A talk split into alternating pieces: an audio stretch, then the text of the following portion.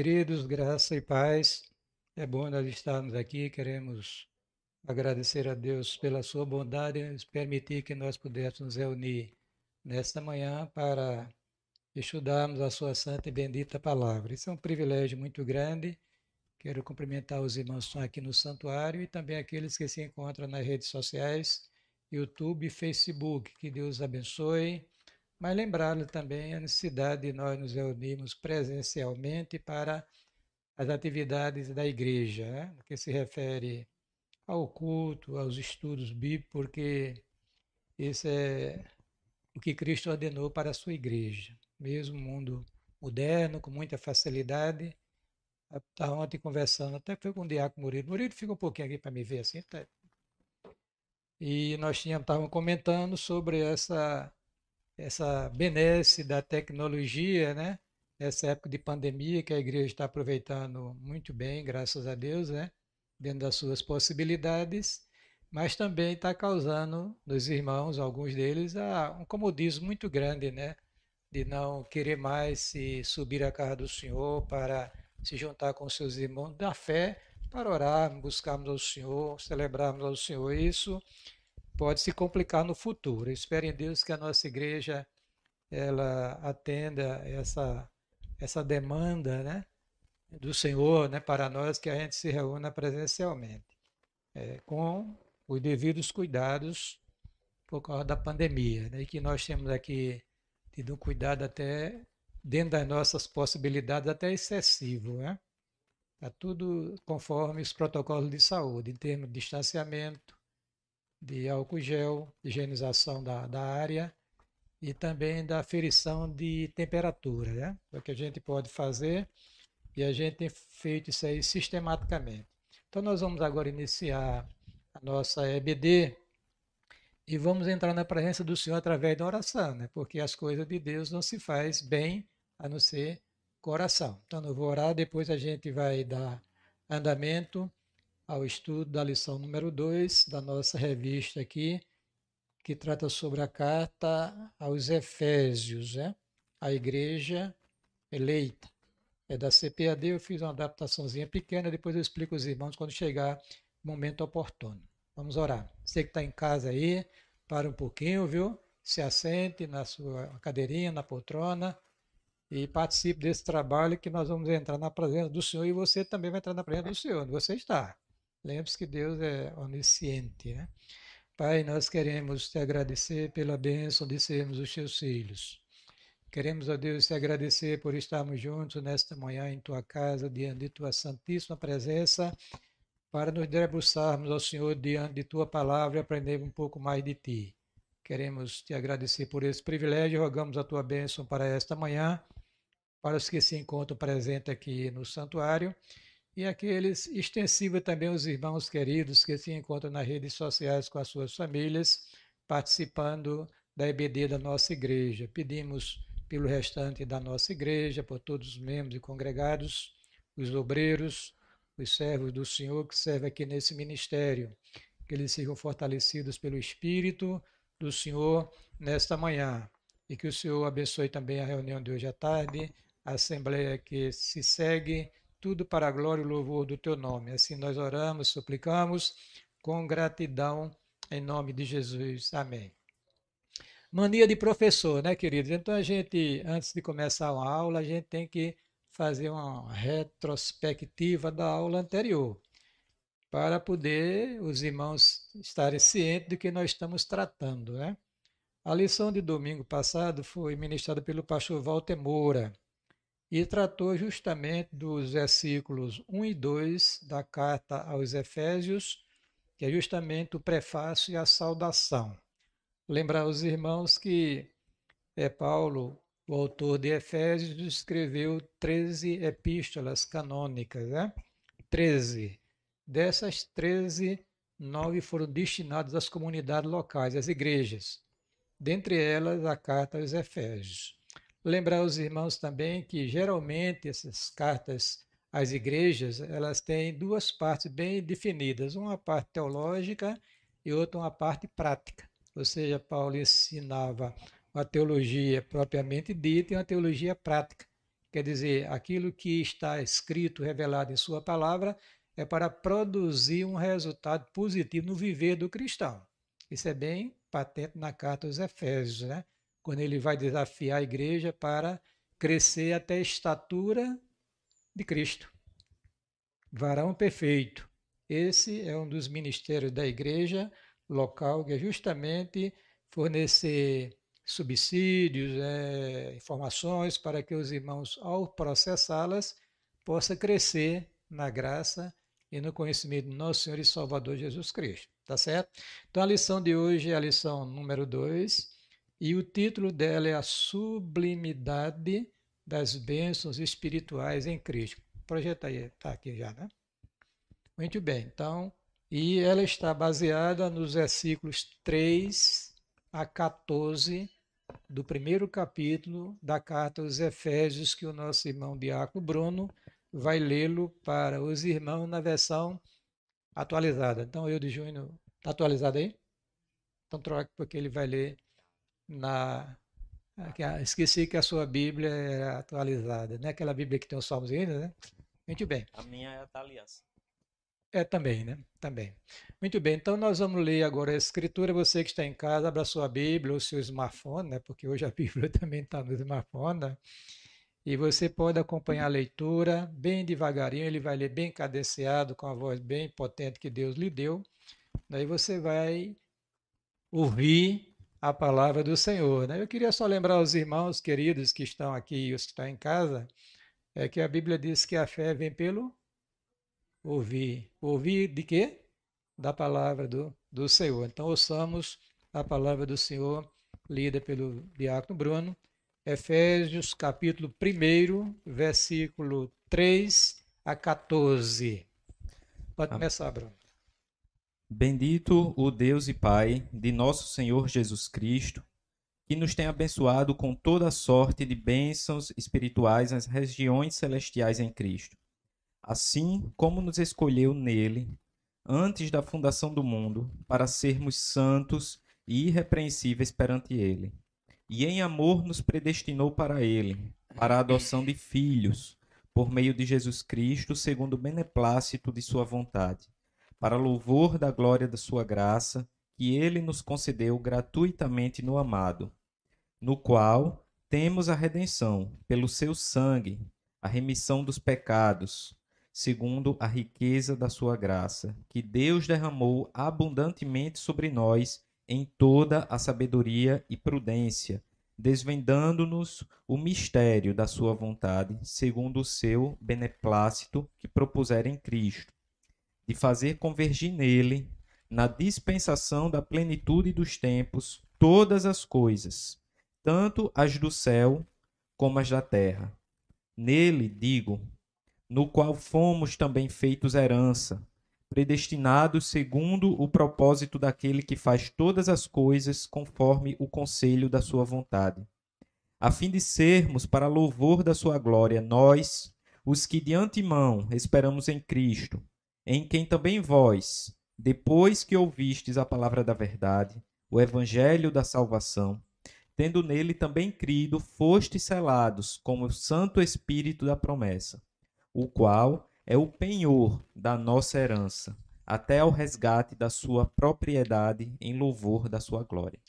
Amém. Está adiando os irmãos a leitura do texto sagrado que no qual será baseada a lição desta manhã. Eu queria, antes de passar os slides e comentá-los à medida que for sendo compartilhado com os queridos, é esta, esta, é, este versículo aqui que eu acho simplesmente extraordinário, como é é toda a santa palavra do Senhor. Né? Bendito o Deus e Pai de nosso Senhor Jesus Cristo. Quer dizer, Paulo começa com uma doxologia, ou seja, um momento de enlevo espiritual adorando ao Senhor na beleza de sua santidade.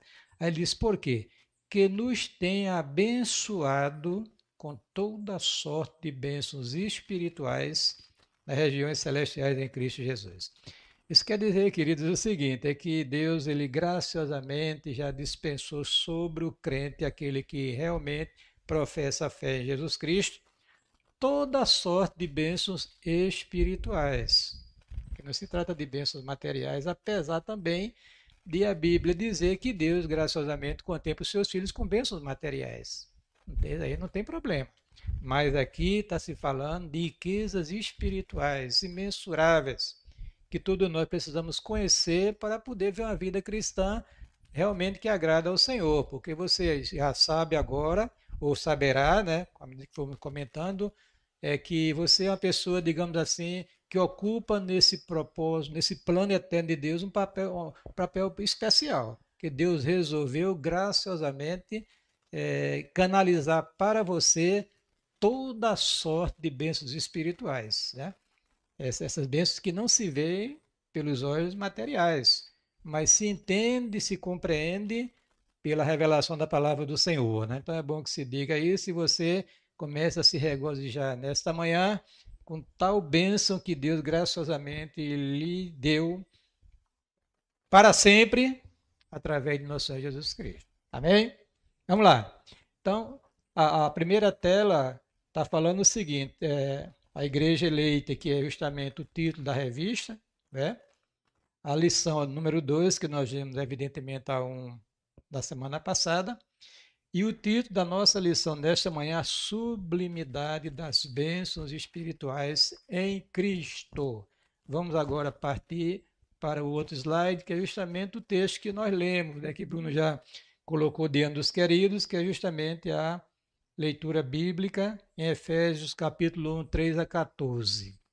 Muito bem. O texto áureo, me lembro que quando eu era adolescente, depois jovem, né, e até adulto também na igreja congregacional, as revistas geralmente vinham com texto áureo, o texto de, de ouro, né, o texto mais significativo, pelo menos daquela daquela revista, daquela lição. E o de hoje é aquilo que eu já dei uma introdução rapidinha aqui, Bendito Deus e Pai. Vamos dizer comigo aqui, embora você que está aqui presente no santuário, que se encontra aí também em suas residências. Vamos lá. Bendito Deus e Pai de nosso Senhor Jesus Cristo, o qual nos abençoou com todas as bênçãos espirituais nos lugares celestiais em Cristo. Amém? Efésios 1, versículo 3. Vamos agora para os objetivos da lição. Ora, todas as cartas que apostólicos, aliás, toda coisa que nós produzimos em termos de literatura sempre tem um objetivo, né? Então, é, é, é, é esta lição também tem objetivos, evidentemente, né? Então, o objetivo geral qual é? Leia aí, Bruno. Esclarecer as bênçãos espirituais concedidas por nosso Senhor Jesus Cristo. Pronto, então a, ideia do autor, né, que é também do texto bíblico, mostrar quais são essas bênçãos que Deus, graciosamente, resolveu dispensar para a vida de todo aquele que olhe, todo aquele que professa de coração a fé em Jesus Cristo. Não há aqui discriminação, pobre, rico, é, sábio, ignorante, é, homem, mulher, é, adulto, jovem, não importa. Se realmente você é um crente em Jesus Cristo genuíno, você é depositário destas bênçãos espirituais que Deus, através de Cristo, resolveu lhe conceder pela graça, graciosamente. Vamos lá. Mas também tem os objetivos específicos. Quais são? Bruno vai ler para os irmãos aí, por favor. Primeiro, refletir a respeito da nossa nova posição em Cristo. Só um minutinho. Então, agora, a ideia dessa lição aqui é fazer você refletir sobre a sua nova posição que você ocupa em Cristo, que é uma expressão paulina que nas suas cartas são citadas abundantemente. Né, que é justamente você está em Cristo, você ser crente genuíno, então você está imerso em Cristo. Né? ocupando uma nova posição. Você não é mais uma simples criatura de Deus. Você agora foi alçado à elevadíssima posição de filho de Deus por adoção em Jesus Cristo. Foi predestinado para isso. Diga amém. Você foi é, destinado previamente para ser depositário destas bênçãos espirituais do Senhor através de Jesus Cristo. E ocupando a nova posição. Então, a, questão aqui, querido, é que você é cristão. E o desafio da Bíblia é que você viva aquilo que você é em Jesus Cristo. Segundo, Bruno. Evidenciar a realidade de uma vida cristocêntrica neste mundo. Quer dizer, como lá na frente, que a gente for estudar o capítulo 2, o capítulo 4 de, a, de Efésios, você vai observar que há um propósito de Deus para mim e para a sua vida. É que você viva uma vida é, parecida com a vida de que Cristo viveu. Se alguém é, ama a Cristo, deve andar como ele andou. Então é preciso que a gente tenha essa concepção que o viver do crente é um viver diferenciado. Eu sei que tem um complicador aí, né? Que é a nossa irmã doida, como dizia Pastor Catal. É a nossa natureza humana inclinada naturalmente ao pecado. Mas Deus deu, nos deu promessas, dentre elas você vai ver que é a presença do Espírito de Deus em sua vida, lhe fazendo aspirar a desejar e a procurar viver uma vida de santificação, uma vida cristocêntrica, ou seja, onde Cristo seja o centro dela para a glória de Deus. Continue, Bruno. Terceiro, explicitar que o Espírito Santo desempenha importante papel no plano da salvação. É, muito bem. Eu vou dizer lá na frente que nós temos, é, é, extraindo das Escrituras, é, digamos assim, três dispensações: a do Pai, a do Filho e a do Espírito. Quando Jesus realiza a obra redentora, morre na cruz ressuscita dentre os mortos, ascende aos céus e é entronizado, ele derrama sobre a igreja o quê? O seu Espírito para estar para sempre com ela. Né? E aí nós temos que entender que nós estamos sob a supervisão e a ação constante do Espírito de Deus. Então, é o Deus que habita em nós e que está em nosso meio todas as vezes que a gente se reúne em nome de Cristo para celebração, que é uma coisa que eu acho extraordinária. Eu fui compreender isso, irmão, depois de muito tempo viu, na minha vida cristã. Né?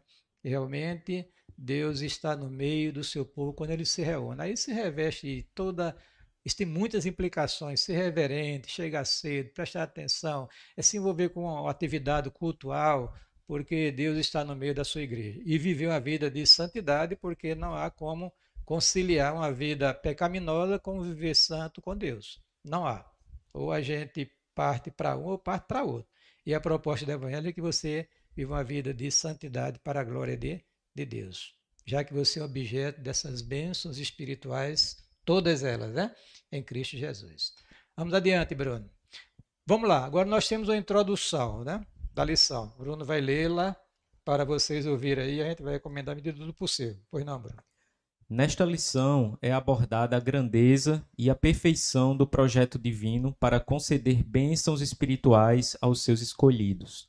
Aprove a Deus planejar e executar um plano de restauração e reconciliação consigo, consigo mesmo da humanidade caída. Minutinho. Olha, ó, veja que nesta lição é identificado né, a grandeza e a perfeição do projeto divino para conceder bênçãos espirituais aos seus escolhidos. Olha, queridos, é bom que a gente entenda que Deus não faz as coisas intempestivamente, como nós fazemos, né?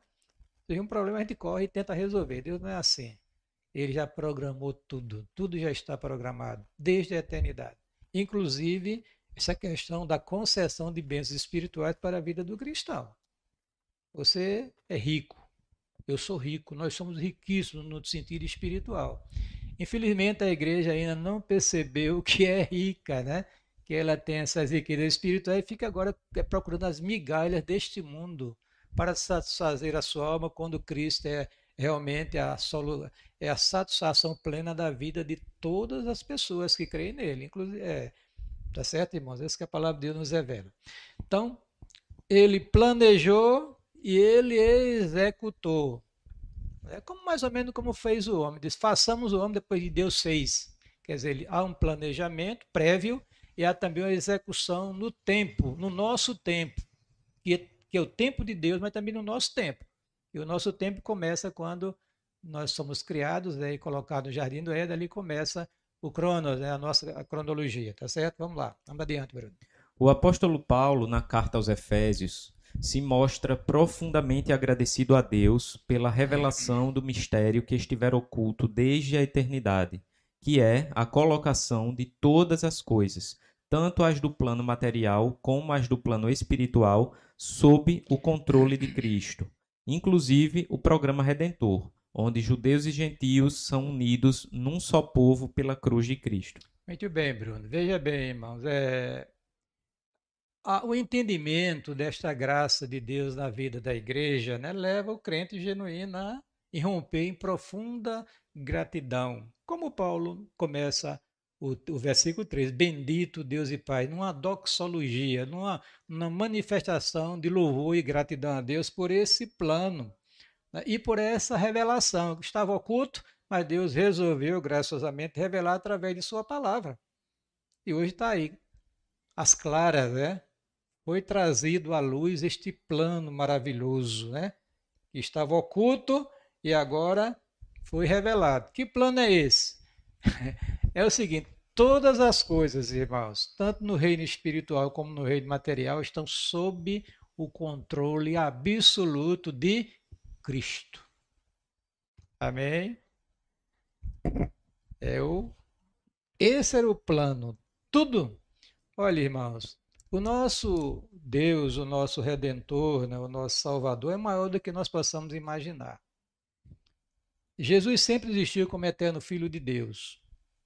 Segundo esse plano, esse projeto divino, ele deveria encarnar, assumir a natureza humana sem é, destruir a sua deidade, né, porque na pessoa de Cristo você vai encontrar a natureza divina e a humana unidas na pessoa, sem a perda de nenhuma das propriedades dessas duas naturezas peculiares. Né? Então, esse era o Deus homem que estava conosco, o Emmanuel viveu conosco aqui. E ele veio, não foi só para curar, abrir os olhos do cego, ressuscitar mortos, multiplicar pães, fazer milagres e maravilhas, não. O propósito genuíno, assim, o, o principal foi entregar a sua vida como sacrifício pela sua igreja, é? e isso ele fez na cruz do Calvário.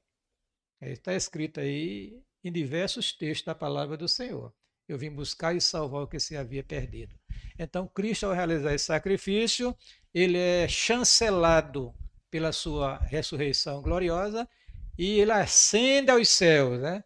E ao ascender aos céus, o texto diz que ele se assenta à destra do Pai. A destra não é o lá, a mão direita. Aquilo é um sentido figurado, é uma posição de maior destaque que se possa imaginar. Né? Aí quando ele se assenta, então todas as coisas ali são passadas para o seu controle, para o seu comando. Deixa eu ler um texto aqui que não está nessa lição. Bruno, você poderia estar com a Bíblia aí? Vê aí é, 1 Pedro 3,22, é um texto que eu gosto muito. E tem outros textos em Colossenses e outros em Hebreus e assim por diante. Se Cristo é exaltado, ele tem um controle sobre tudo e todos. Então, por exemplo, estamos numa época de pandemia. Oh, o crente reclamando, essa maldita enfermidade. Eu fico quieto. É juízo de Deus. Com certeza, ou ele determinou, permitiu que isso acontecesse, porque nada foge do controle de Cristo. Então, leia aí, por favor, vá. 1 Pedro 3, 22. 22 ah. O qual, depois de ir ao céu, está à destra de Deus, ficando-lhe subordinados anjos e potestades e poderes. Pronto, tá vendo? Quer dizer, tudo no reino espiritual está sob o controle de, de Cristo. É. Os seres celestiais, qual é a categoria mais elevada? Provavelmente os seres viventes lá de Apocalipse, os, quero, os serafins. Aí vem querubins, vem arcanjo, vem anjo, etc, etc. É, todo esse reino espiritual está sob a liderança de, de Cristo. E o universo. Então eu já disse, já escrevi, já coloquei nas redes sociais que nada acontece no mundo por acaso. Tudo é ordenado ou permitido por Deus. Se estamos debaixo de uma pandemia, é, vamos é, nos reconciliarmos mais com Deus, vamos intensificar nossas orações, vamos consagrar mais a nossa vida, porque isso, é, essa é uma tempestade que a igreja está passando e o mundo também. No dia que o Senhor der um comando do alto da glória, para! Vai parar tudo. Ele não disse ao mar bravio na Galileia, cala-te, aquieta-te, e tudo se acalmou, e eles puderam chegar ao seu destino. Né? Assim, olha, irmão, nós da igreja precisamos entender essa verdade. É que Cristo é soberano e tem tudo sob o seu controle, como você vai ver aqui, tanto na carta dos Efésios como na de Colossenses, na de Pedro e assim por diante. A carta dos Romanos, você vai entender essa verdade da palavra do Senhor. Né? Vamos lá, Bruno. Agora vamos, irmãos, fazer. A, a lição tem três divisões, né? A primeira é justamente essa nova posição em Cristo, tá certo? A nova posição em Cristo. A segunda, uma vida cristocêntrica neste mundo. E a terceira parte é o Espírito Santo, penhor da nossa herança. Então vamos agora começar a, o slide sobre a, a parte 1 da lição, quer dizer, a primeira parte, que é a nova posição que o crente ocupa nesse reino espiritual, nesse programa divino, é que filho de Deus e etc, santo, etc. A gente vai ver isso aí. Começa com a questão da doxologia, Vabor. A doxologia. Após saudar a igreja, no verso 1 e 2, o apóstolo Paulo, o apóstolo apresenta uma sequência de textos que evidenciam uma verdadeira adoração à bondade ativa de Deus, no verso 3 até 14. A palavra bendito significa digno de louvor. No texto citado, é identificado um hino teológico de gratidão, caracterizado pela repetição do seguinte refrão: Para louvor e glória da sua graça, verso 6, ou para louvor da sua glória nos versos 12 e 14. Aquele ao qual devemos adorar é o Deus e Pai de nosso Senhor Jesus Cristo, uma clara referência à Santíssima Trindade, as duas primeiras pessoas. Muito bem. Então, queridos, olha, é, Paulo, ao, depois de saudar a igreja, né, ele, no versículo 1 e 2 da carta aos Efésios, ele, pelo Espírito, abre o seu coração, os seus lábios para é, louvar e engrandecer ao Senhor por esse programa tão glorioso que foi revelado. Né? É, aqui tem, ó, o apóstolo Paulo apresenta uma sequência de textos que evidenciam uma verdadeira adoração à bondade ativa de Deus, ou seja, aquilo que ele planejou, aquilo que ele executou. Amém? E o programa diz que você foi resgatado, foi comprado pelo preço de Cristo para ser uma propriedade exclusiva de Deus, para viver para a glória e louvor do seu nome aqui neste mundo. Então não se admita aquela pessoa que professa a fé em Jesus, que vê a vida assim, é, sei lá, negócio tacanhado, sem se interessar. O teu netinho, Henrique, né? E outros irmãos aí são candidatos a netos por aí, etc. Né? Então já tem que pensar nisso, irmãos, porque há uma propensão natural humana para o erro, mas né, as correções no devido tempo vão levar a pessoa a não se desviar dos caminhos do Senhor. Vamos lá. Nos fez agradáveis a si, verso 6. É, mas só um minutinho, Bruno, ainda a questão predestinando para sermos o quê? Filhos. Olha, irmãos, o tratamento diferenciado que Deus concede à igreja. Todas as pessoas, dizem, todo mundo é filho de Deus, não é. Todas as pessoas são criaturas de Deus, filhos de Deus, só e somente só aqueles que professam de coração a fé em Jesus Cristo. Bruno, leia aí, por favor, João, Evangelho, capítulo 1, versículo 12 e 13. Preste bem atenção nessa leitura, porque aí vai ser todo um diferencial. Se você crê, você de coração você foi alçado a, a digamos assim, a extraordinária posição de filho de Deus. E se você é filho, irmão, pode contar com certeza com a proteção, diga comigo, proteção, cuidado, provisões e livramentos. Está aqui, quatro bênçãos assim que se apresentam de imediato nessa relação. Você vai ter, Deus vai cuidar de você, como você cuida dos seus. Olha aí, Bruno, você é pai, está vendo agora, né? O cuidado que você, Stephanie, tem com seu filhinho é, como o Valdenor, é, que não é pai, mas é avô, ajuda lá no cuidado com o Henrique e assim por diante. Né? É o cuidado, cuidado, proteção, provisões, porque o ser humano quando nasce é, de todos os seres vivos, é o mais dependente. Quer dizer, no, sentido de animais, né? Porque tem uns que já começa já, não sei como, né? A gente não conhece. Mas, por exemplo, um animal, é, é, digamos, se é, nasce um, um bezerrinho, daqui a pouco ele está andando, né, andando. Mas o ser humano não é assim, não. E daqui a pouco está comendo sozinho, vai procurar o peito da mãe e vai se alimentando. Quer dizer, mas a criança não. O ser humano tem que ter uma atenção especial dos seus pais. Se deixá-lo solto, ele morre. Morre de inanição. É por falta de cuidado. É por isso que, aí agora vem uma palavra que, que Deus colocou no meu coração agora, que eu já falei aqui também, né? É por isso que a geração de nós, seres humanos, deve ser através do casamento, porque aí há uma responsabilidade dos pais para cuidar dos seus filhos. Uma relação fora do matrimônio com a criança, ele fica só com um, né? A mãe, geralmente, né, Cláudia? E o, o, o, o indivíduo que forneceu a semente, tá nem aí. Mas aqui, no programa divino, este ser humano deve ser gerado numa instituição que Deus é, estabeleceu desde o Éden.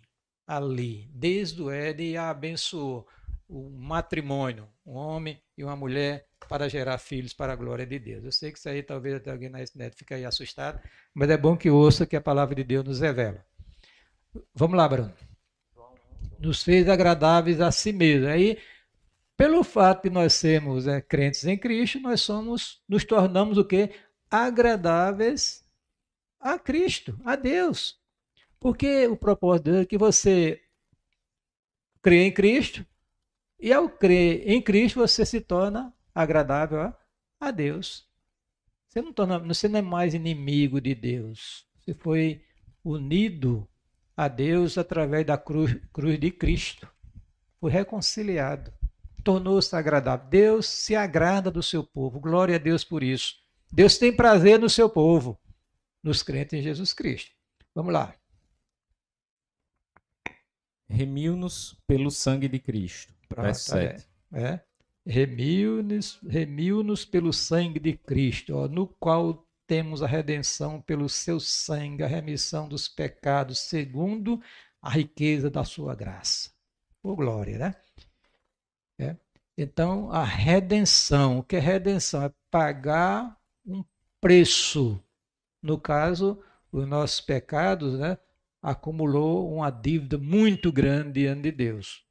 É, pecado, desde o pecado do homem que contaminou toda a humanidade, primeiro pecado do Éden, a queda, contaminou toda a humanidade e o homem foi escravizado pelo pecado.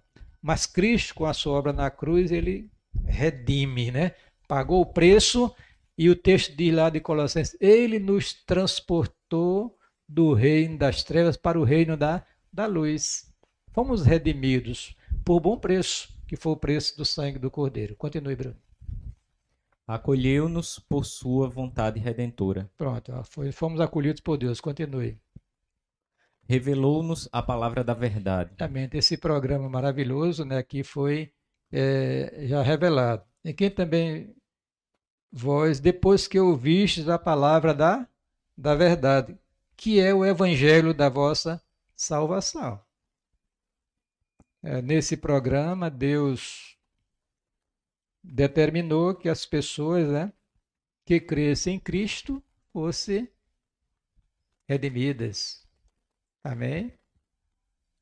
Fossem é, alçadas à posição de filhos por adoção em Jesus Cristo e objeto de todas as bênçãos espirituais que foram mencionadas aqui. E tem coisa ainda que a Bíblia diz que os olhos não viram, nem os ouvidos ouviram, são coisas que Deus preparou para aqueles que o amo que teme a ele. Vamos lá. Selou-nos com o Espírito Santo. Pronto, aí selou-nos com o Espírito Santo de Deus. Né? Quer dizer, a gente vai ver isso aí, esse selo lá na frente, né? Quer dizer que os crentes são foram é, são identificados com a propriedade divina de Deus. Ninguém mexe, ninguém toca, é dele foram selados. Quer dizer, desses 6 bilhões e 700 milhões de pessoas na face da Terra, daquelas pessoas que são crentes genuínas que foram seladas pelo Espírito de Deus e são conhecidas por Deus. Deus, ao olhar do alto da sua glória, ao contemplar essa humanidade, ele identifica quem são os seus filhos e quem não são os seus filhos.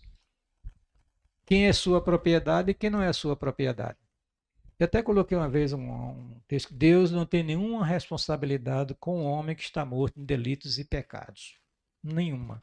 Mas tem responsabilidade com todos aqueles que, de coração, crerem em Jesus, que foram adotados como filhos de Deus por adoção, como eu já falei.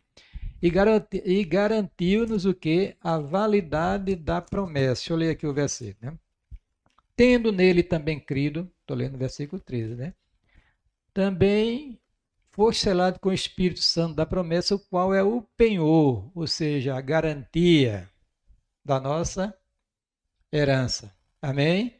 Até o resgate da sua propriedade em louvor da sua glória. Então, nós estamos guardados em Jesus Cristo, como diz lá o primeiro versículo, não me falha a memória, da carta de Judas, né? no penúltimo livro da Bíblia Sagrada. Vamos lá, Bruno. Item 3. A nova condição do crente. A expressão em Cristo significa que os cristãos são abençoados com toda a bênção espiritual, a partir da pessoa e obra de Cristo na cruz.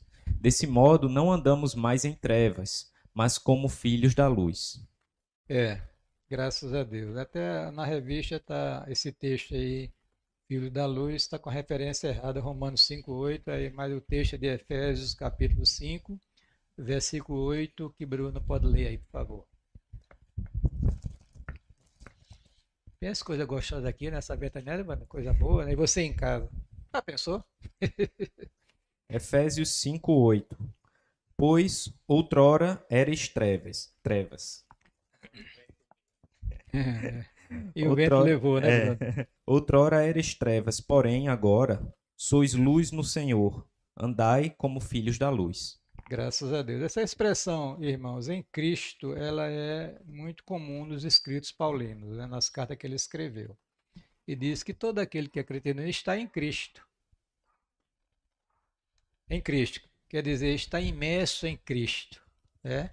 Ele tem uma relação especial com Deus e por aí vai. Você poderia usar essa questão em Cristo e desenvolver um bocado de coisas que eh, tem implicação com essa declaração em Cristo. Né?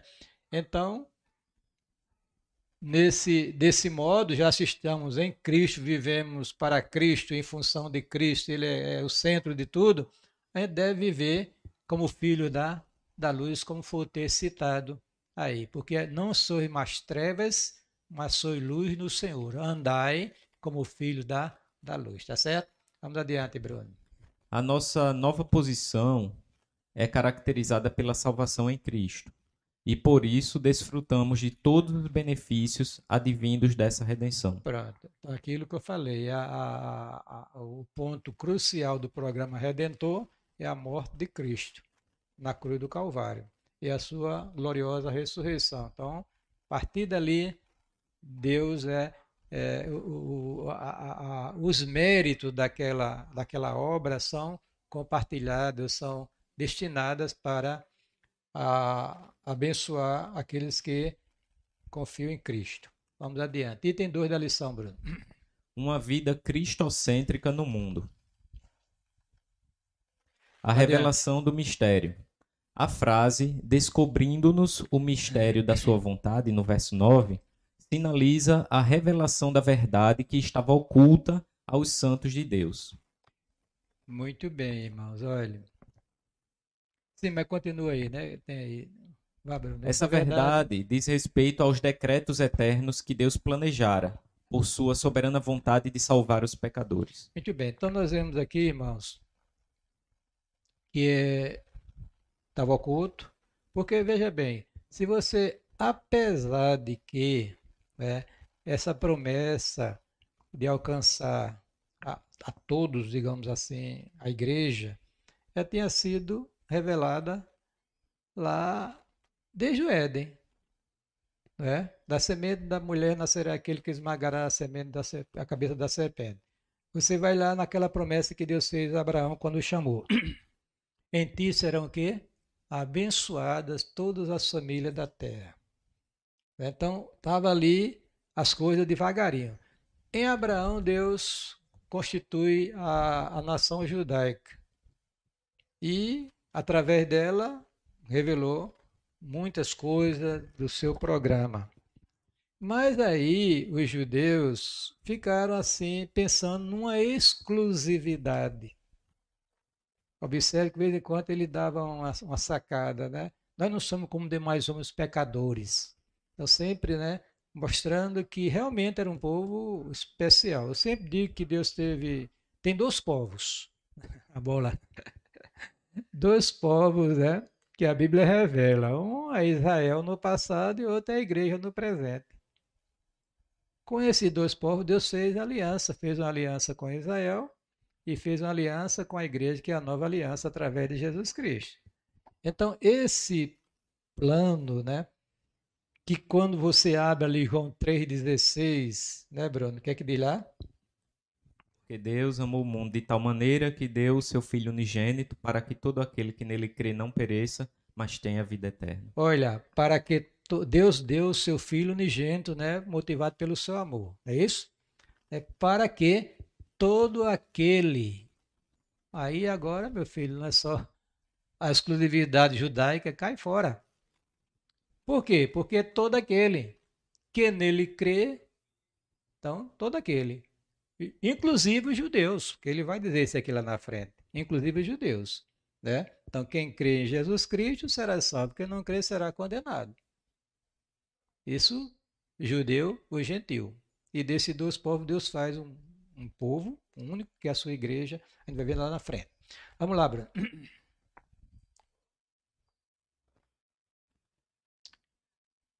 Vamos lá. Essa... É, lá. É.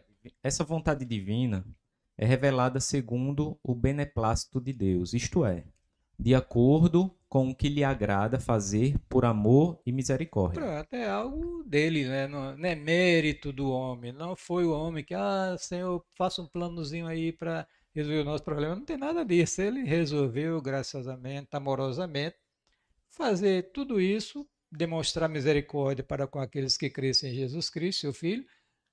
Antigamente no Cristo que haveria de vir, hoje um Cristo que já veio e aí dispensar para ele toda a sua graça na vida dessas pessoas. Bendito seja o nome do Senhor. Né? Está escrito lá em Romanos, no programa divino que a gente vê aqui, Romanos 9, 15, 16 e 11, 32. Vai lá. Sua vontade foi executada conforme seu desígnio por intermédio de Cristo, seu Filho, para que ele tivesse em tudo a proeminência. Muito bem. Então nós vemos agora que esta vontade, né, este desígnio era foi manifestado através de Jesus Cristo. Ou seja, esse programa glorioso que está sendo revelado, ela apontava para Jesus Cristo. Ele é o, o centro. Não é? e, e isso, irmão, me preocupa por, pela a situação que a igreja está vivendo aqui nesse país e no mundo. É que nós estamos, eu estava até comentando aqui, no, parece que foi na quinta-feira com a Altina que os irmãos estavam aqui em oração, pela manhã, é que os hinos dos hinários antigos, Cristo é o, o ponto central. Abra os salmos e hinos, abra o cantor cristão, abra a harpa cristã e você vai ver os hinos que são é, cantados em louvor a Cristo. Por quê? Porque ele foi destinado ou designado pelo Conselho da Santíssima Trindade de ser o centro de todo o programa redentor. É, é como diz esse texto aqui. Olha, veja aqui, deixa eu ver aqui o que, é que tem um pouquinho na frente, porque houve uma, uma. Eu fiz vinte e poucos slides, mas Júnior, meu menino, ele, garotão que está ali, né? Ele é quem está preparando o slide para publicar nas redes sociais e também aqui nesse momento. Aí, como ele entende mais do que eu, fiz. Ele não, pai, faz 30 e pouco. Então, ele abriu mais daquilo para facilitar a leitura e quem está vendo aí na tela, aí na, na sua televisão, o smartphone, o, o tablet, etc. Né? Então, veja bem.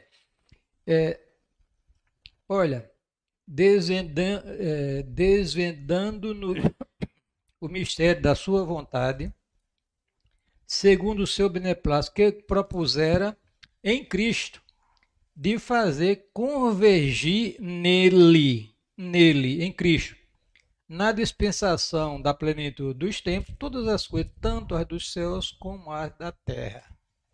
É.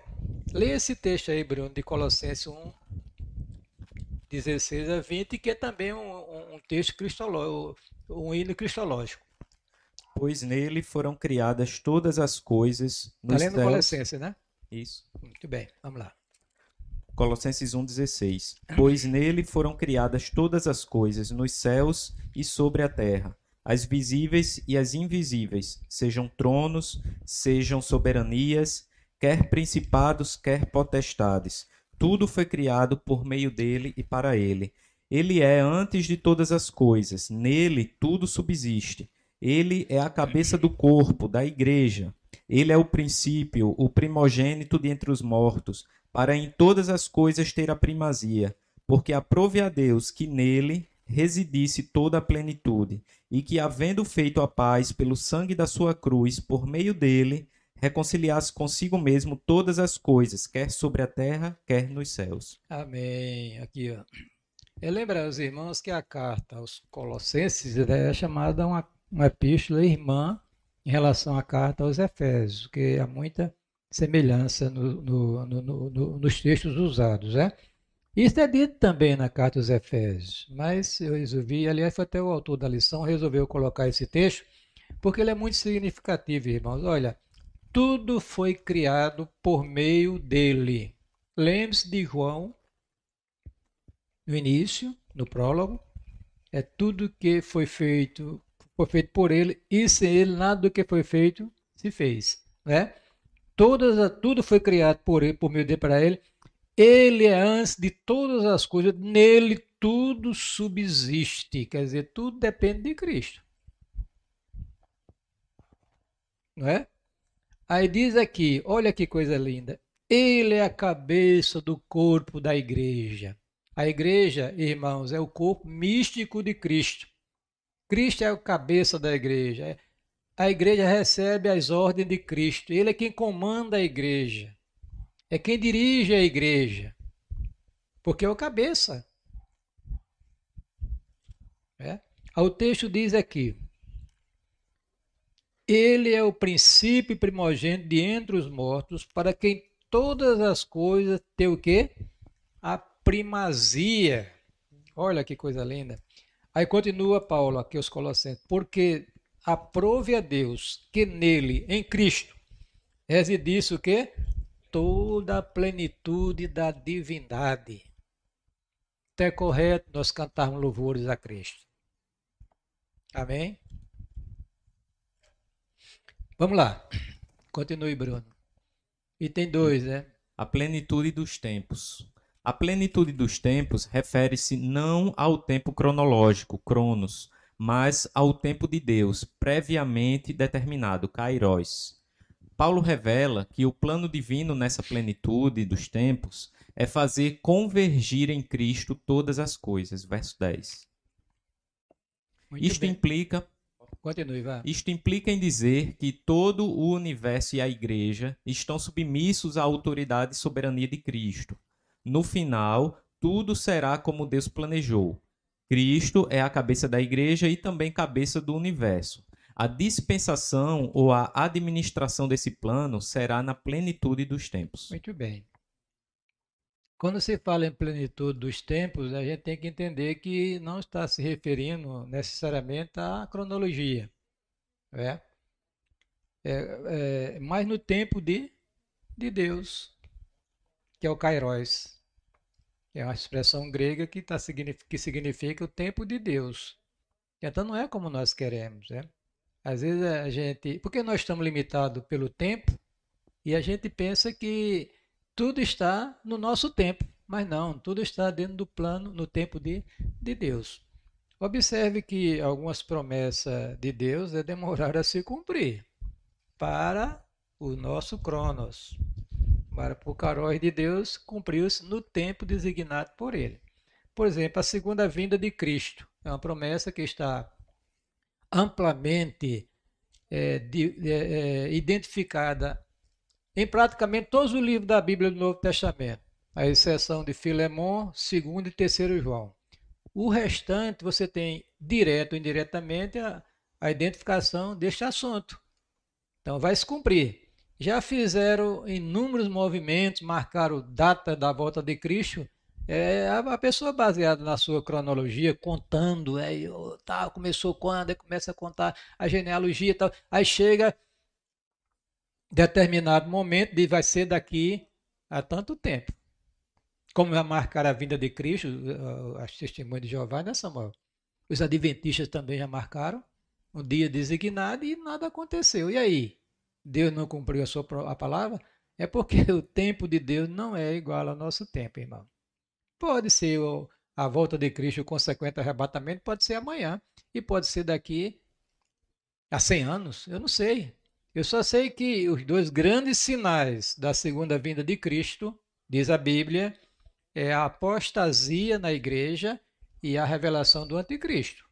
Pronto, esses são os sinais mesmo. Quando acontecer isso aqui, já sabe que o negócio está, o carói de Deus já está perto, no nosso crono, né? Que vai acontecer. A ordem da Bíblia é que a gente vigiemos. Vivamos, como dizia pastor Catão, como se Cristo viesse é, é, hoje. Né? É, e trabalhemos como se ele viesse noutra geração além da nossa. A questão é de fidelidade. Continue, Bruno. O item 2. 3, desculpa. Louvor da sua glória.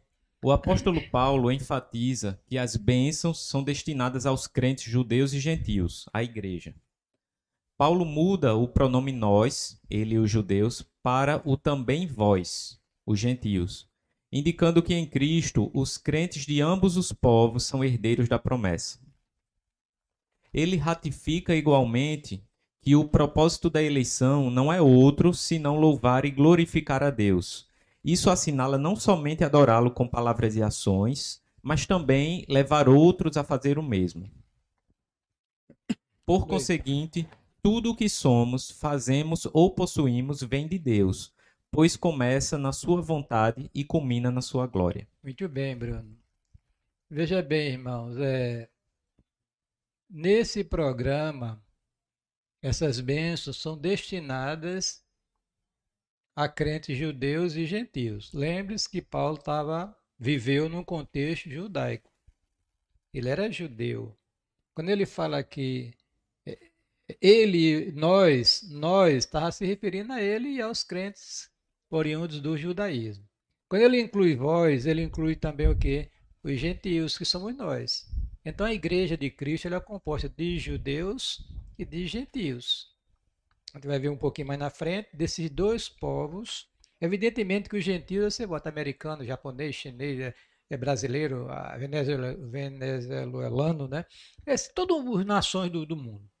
Então, desses dois grandes povos, judeu e gentil, Deus fez a sua igreja, os crentes em Cristo, compostos de judeus e gentios, que são objetos desta graça de Deus, né? que tudo redunda para a glória e o louvor do seu grande e glorioso nome. Tá certo, irmão?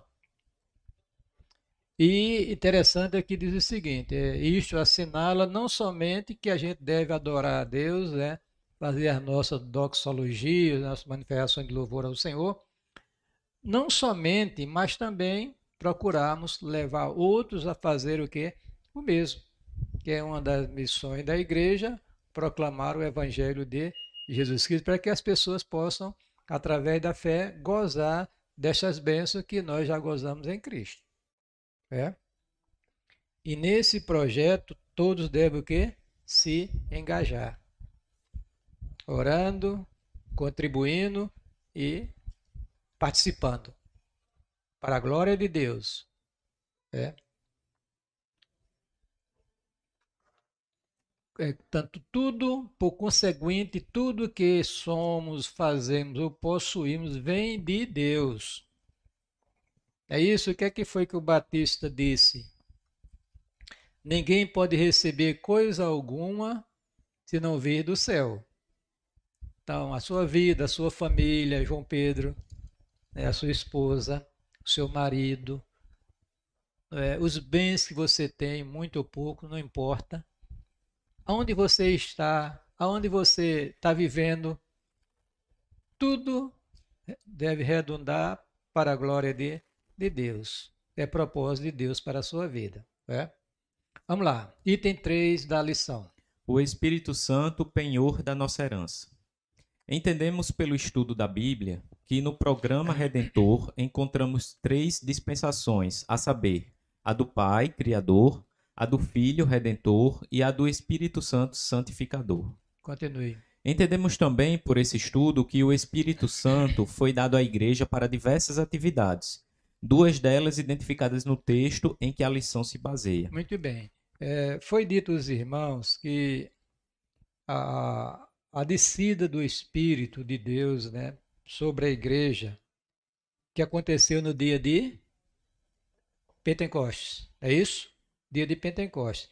Foi o cumprimento de uma profecia do profeta Joel, centenas de anos antes dela acontecer. Não é? Então, aquele evento da descida do Espírito sobre aqueles 120 irmãos no dia de Pentecostes foi um momento assim crucial dentro do programa Redentor. Que a partir dali, a, digamos assim, a, a igreja passou a ser cuidada pelo Espírito Santo de, de Deus. É? Quando Cristo estava presente, ele que cuidava dela, daqueles irmãos, daqueles apóstolos, né, e outros irmãos se agregaram, as mulheres, etc, etc, que eram convertidos, ele cuidava. Mas ele foi e derramou o Espírito no dia de Pentecostes. Né? Deixa eu ler aqui um texto aqui em Atos, vou ver se localiza aqui para os irmãos terem ideia da preciosidade deste momento que aconteceu, que tem uma implicação profunda na vida da igreja. Por quê? Porque a partir dali o Espírito de Deus veio para estar com a igreja, né? Eu ver aqui, que eu trouxe outra Bíblia aqui, aí, mas está tudo marcadinho. É, deixa eu ver aqui.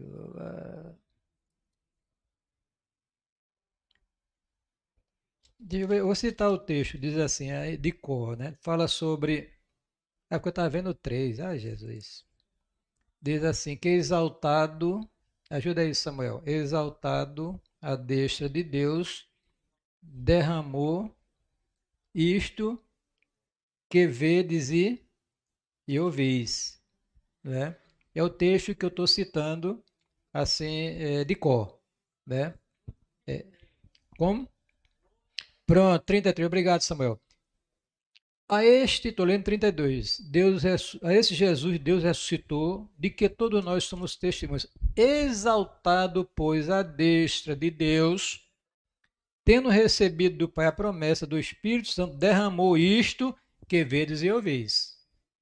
Então, a partir daquele momento, irmãos, o Espírito de Deus desceu sobre a igreja para estar para sempre com ela. Conforme promessa em Joel, ratificada por nosso Senhor Jesus Cristo.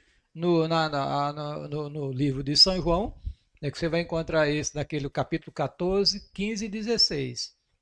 É, eu rogarei ao Pai, vos dará outro consolador que fique convosco para sempre. Então, esse consolador, outro consolador, que Jesus estava no céu, então agora dê seu Espírito para estar conosco com a igreja.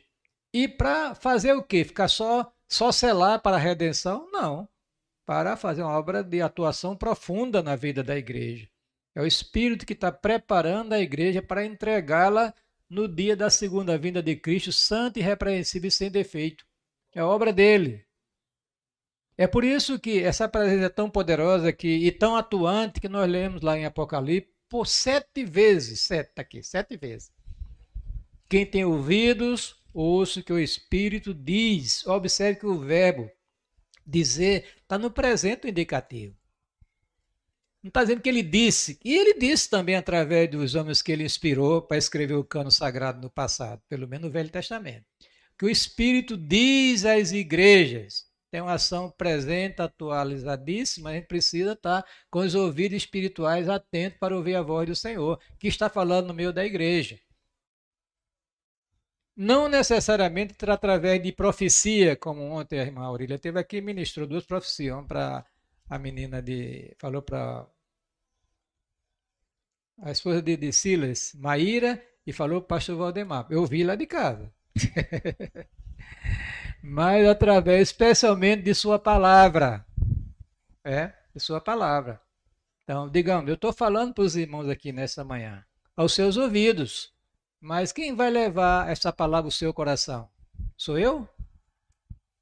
Eu tenho esse poder de convencer você de alguma coisa no reino espiritual? Never, nada. Nada.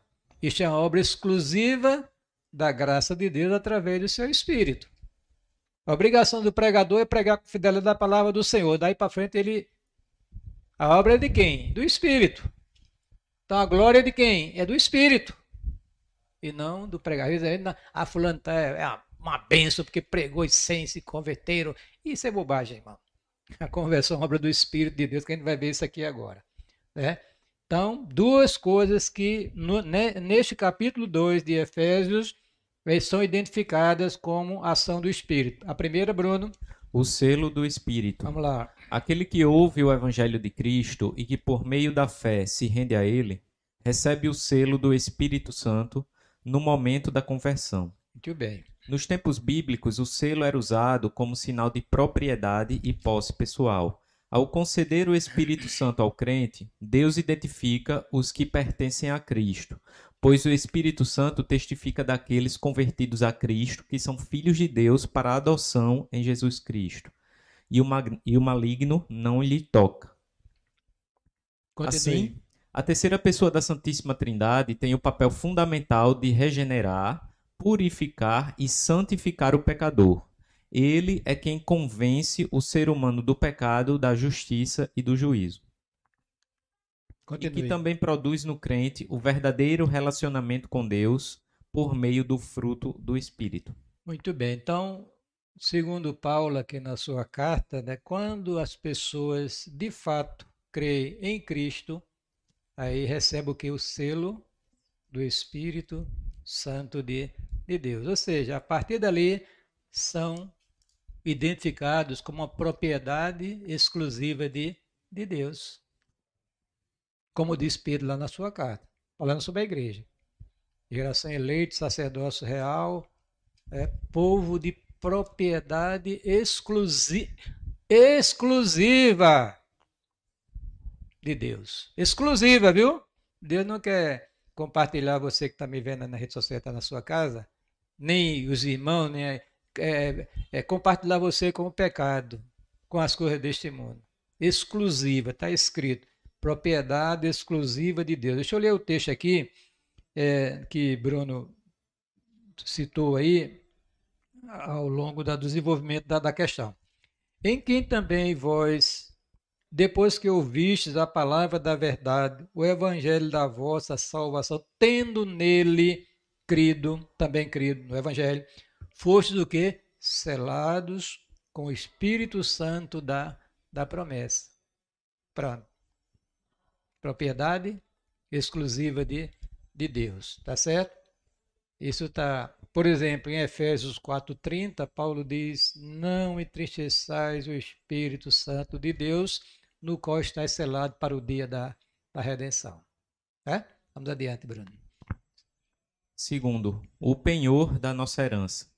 A palavra grega arrabon, usada por Paulo no versículo 14, pode ser traduzida como depósito, penhor, garantia e ainda como primeira parcela. A palavra rabon tem origem semítica e era usada nas transações comerciais para assegurar o preço ou garantir o pagamento de algo. Paulo ensina que o Espírito Santo é o depósito feito por Deus que garante a nossa herança em Cristo. Tudo isso significa que aquele que tem o selo do Espírito Santo tem a salvação garantida eternamente. Isto implica em que vivamos uma vida agradável a Deus, como propriedade exclusiva dele que somos. Bom, é, como a nossa revista é assembleana, eu tive que fazer uma modificaçãozinha aqui, baseado na Bíblia, né? Porque lá na revista ele diz o seguinte, que a salvação, em outras palavras, né, o crente pode perdê-la, né, mas eu coloquei aqui a salvação garantida, Tudo isso significa que aquele que tem o selo do Espírito tem a salvação garantida eternamente. Eternamente. É? Aí coloquei os textos que a revista não coloca. Por exemplo, o Salvador disse: Aquele que vem a mim, de maneira nenhuma o lançarei fora. Pode ler, Bruno, esse texto aí, é de João, capítulo 10, versículo 27 a 29.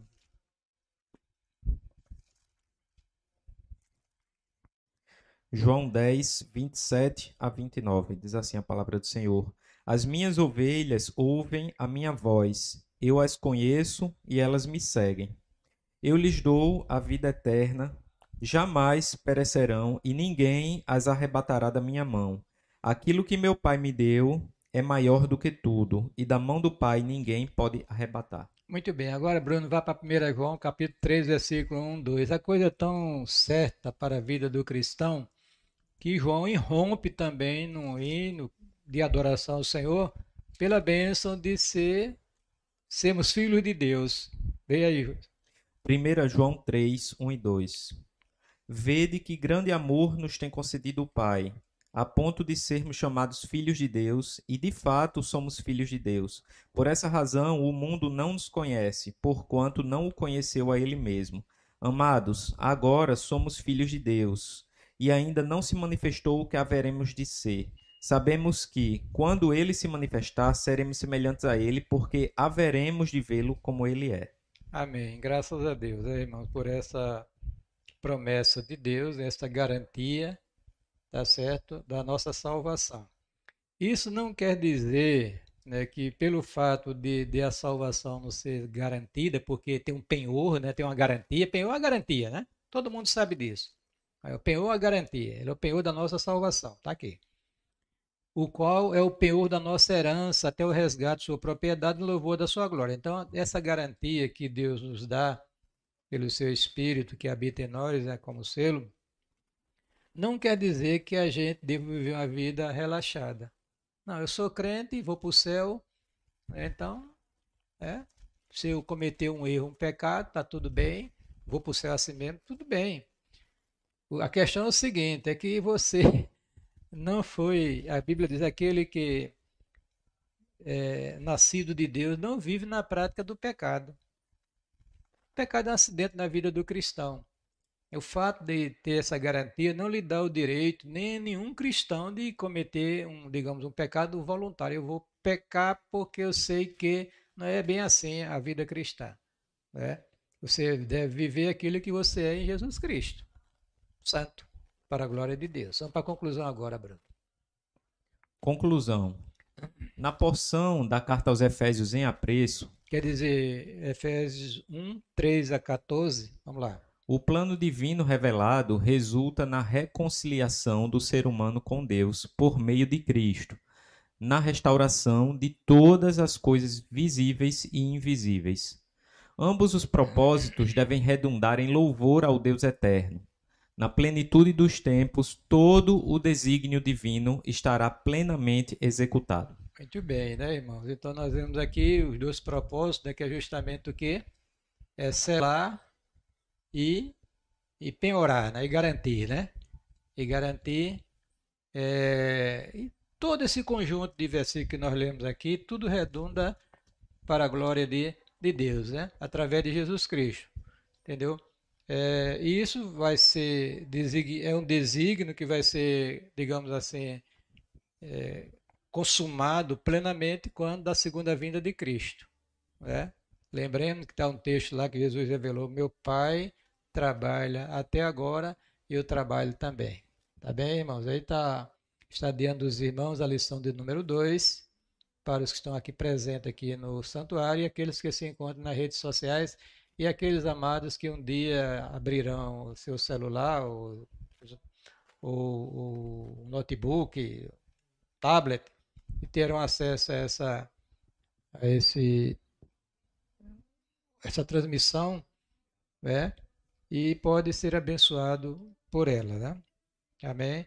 Agora, só assim, alguém quer fazer uma pergunta aqui dos que estão presentes aqui? Tiver, tem um microfone aí disponível, nós tem ainda, temos ainda sete minutinhos, né? Está com o Sérgio ali. Quer falar, Luísa? Não? Então, como se diz no interior, quem cala consente, né? Nós vamos encerrar a nossa reunião nesta manhã, né? Vamos cantar aquele corinho? A tua palavra escondi, no meu coração escondi, para eu não pecar contra ti, não pecar, a tua palavra escondi. Antes de nós orarmos e dar, darmos algumas informações e orarmos, queria só lembrar, nós estudamos a lição de número 2, né? E essa lição, ela enfatizou as bênçãos concedidas por Deus à igreja, aos crentes em Cristo. Ela se dividiu, dividiu em três partes: a nova posição que temos em Cristo, a vida cristocêntrica neste mundo e, em terceiro, justamente a questão do, do penhor, né? E a garantia do Espírito, né? o Espírito Santo penhor da nossa herança, né? Que Deus nos abençoe e nos dê graça abundantemente em Cristo Jesus. Amém? Vamos lá. Hoje, tá, aliás, é, departamento infantil, nós temos atividade hoje, tem? Não à noite, né? Não tem, é à noite, tá certo, presencial. Preste atenção. Então, a partir das 5 horas estaremos aqui no santuário para adorarmos ao Senhor, a beleza de sua santidade. Vai pregar a irmã Liliane. Pastor Volta, o senhor que está me vendo, ouvindo, o senhor vai dirigir o culto, viu? É, vai ter um momento missionário também. E depois do culto, nós iremos realizar uma brevíssima assembleia extraordinária para nós homologarmos uma decisão que o conselho já se reuniu numa das nossas sextas-feiras aí passadas, né, sobre a emancipação do trabalho lá em Manaíra. Já nos foi entregue um documento que vai ser lido hoje à noite, onde os irmãos lá, são 69, se não me falha a memória, que assinaram, que, que foram identificados, assinados pelos cinco presbíteros lá da igreja, né, que pedem a nós a liberação para a emancipação. E já quero antecipar os irmãos que já está já estão programadas algumas datas né, para a realização.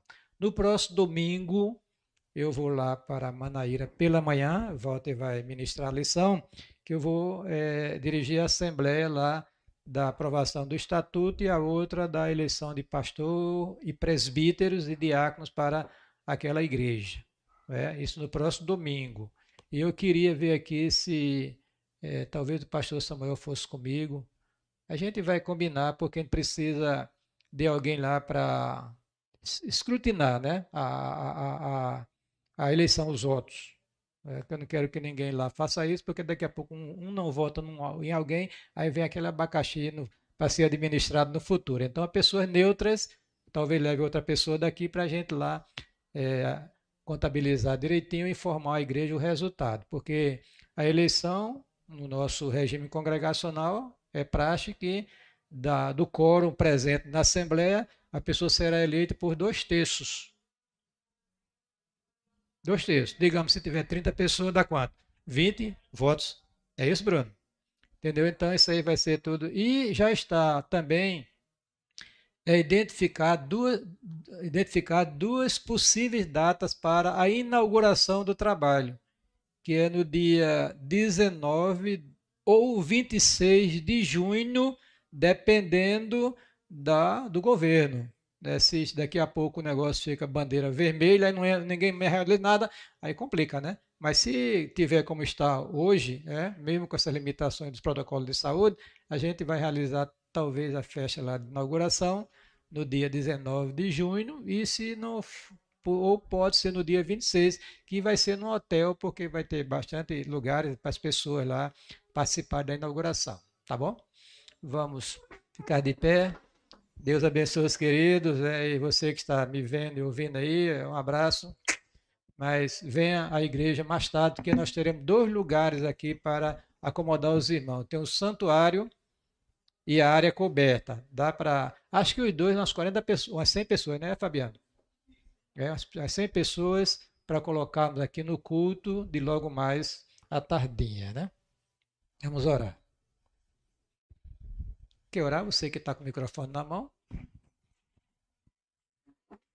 Pai amado, em nome de Jesus, queremos te agradecer, Senhor, por esse momento precioso em tua santa presença neste domingo pela manhã. Te agradecemos pela vida do pastor Eudes e também por cada irmão que aqui presencialmente ou virtualmente acompanhou a lição. Colocamos em tuas mãos também o trabalho à tarde, a partir das 5 horas, que o Senhor abençoe cada parte constitutiva do culto, tome conta das nossas vidas, das nossas famílias e nos dirija em paz para casa e à tarde que a gente possa retornar é, à tua casa, Senhor. Em nome de Jesus, amém. Amém. A graça de nosso Senhor Jesus Cristo, o amor de Deus, nosso Pai, o poder e as consolações do Espírito Santo sejam conosco hoje e para todos sempre. Amém. Pai do Senhor, Deus abençoe a todos em nome de Jesus.